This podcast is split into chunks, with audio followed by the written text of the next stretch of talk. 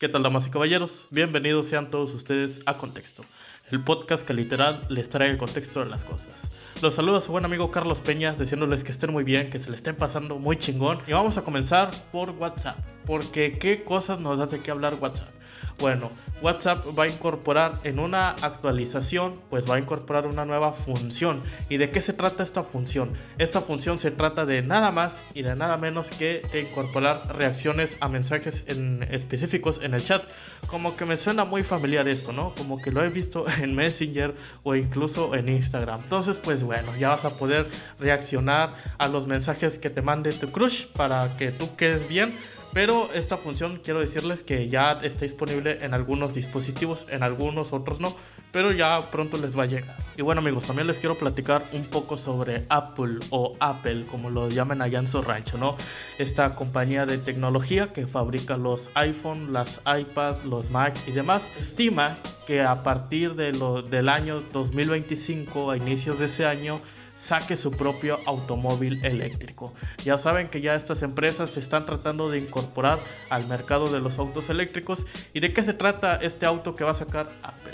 Bueno, pues Apple mantiene intactas sus intenciones de entrar en el segmento del coche eléctrico y ha decidido definitivamente centrar sus esfuerzos en la conducción autónoma. En este caso, pues estamos hablando de una conducción de nivel 5. ¿Qué quiere decir esta, este, esta conducción de nivel 5? Bueno, es decir, que ni siquiera requiere la presencia de un humano, o sea, de nadie, o sea, el coche se va a manejar solo, por decirlo así. Y no, no, no, eso sí hay que destacar que este coche no va a tener volante, no va a tener pedales, no va a tener nada. Entonces ustedes se preguntarán, ¿cómo chingados se va a manejar ese carro? Pues como los jueguitos, ya saben, estos juegos que están en los celulares a la que le picamos a la pantalla, igual aquí. En vez de un volante, a lo que he estado investigando, va a tener una pantalla táctil donde ahí lo puedes controlar o el carro se va a poder manejar solo que no sé qué tan confiable es, ¿no? Que un carro se maneje solo, pero me imagino que ya para ese entonces pues ya va a ser más de lo normal, ¿no? Ya las fábricas se van a poner un poquito las pilas pues para que no haya errores o accidentes de ese estilo.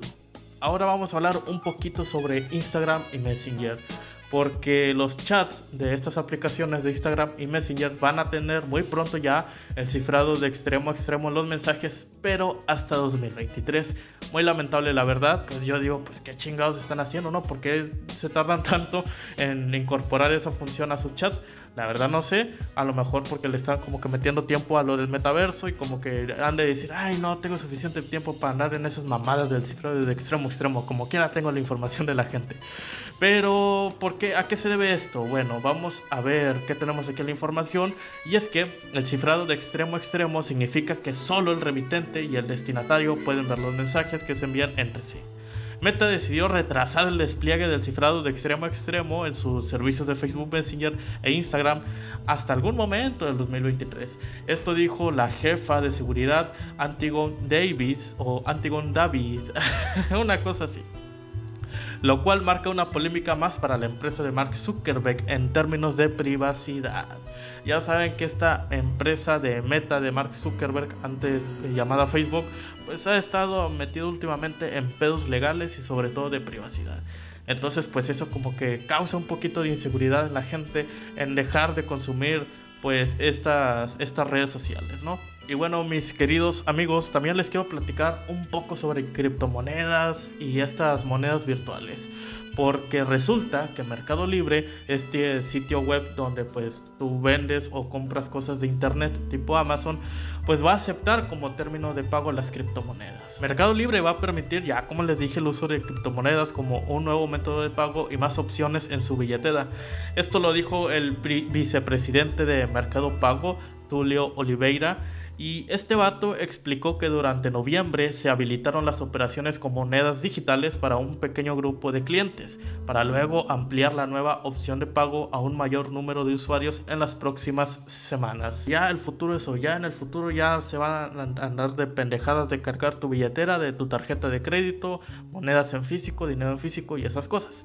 Ya pues ya se van a manejar todo virtual, para eso están haciendo el metaverso, como también les dije en episodios anteriores, pues ya nos están preparando para esto desde hace mucho tiempo, ¿no? En el que tú estés en un juego y tengas moneditas que tú ganas y esas monedas que las puedes gastar, como por ejemplo en, en Call of Duty, en Carlos Duty, que pues puedes comprar un skin, puedes comprar un arma con esas moneditas que ahorita no tienen valor, pero en el juego sí tiene valor. Así vas a hacer con las criptomonedas, tú vas a estar en el metaverso y vas a poder comprar cosas pues en el metaverso con qué?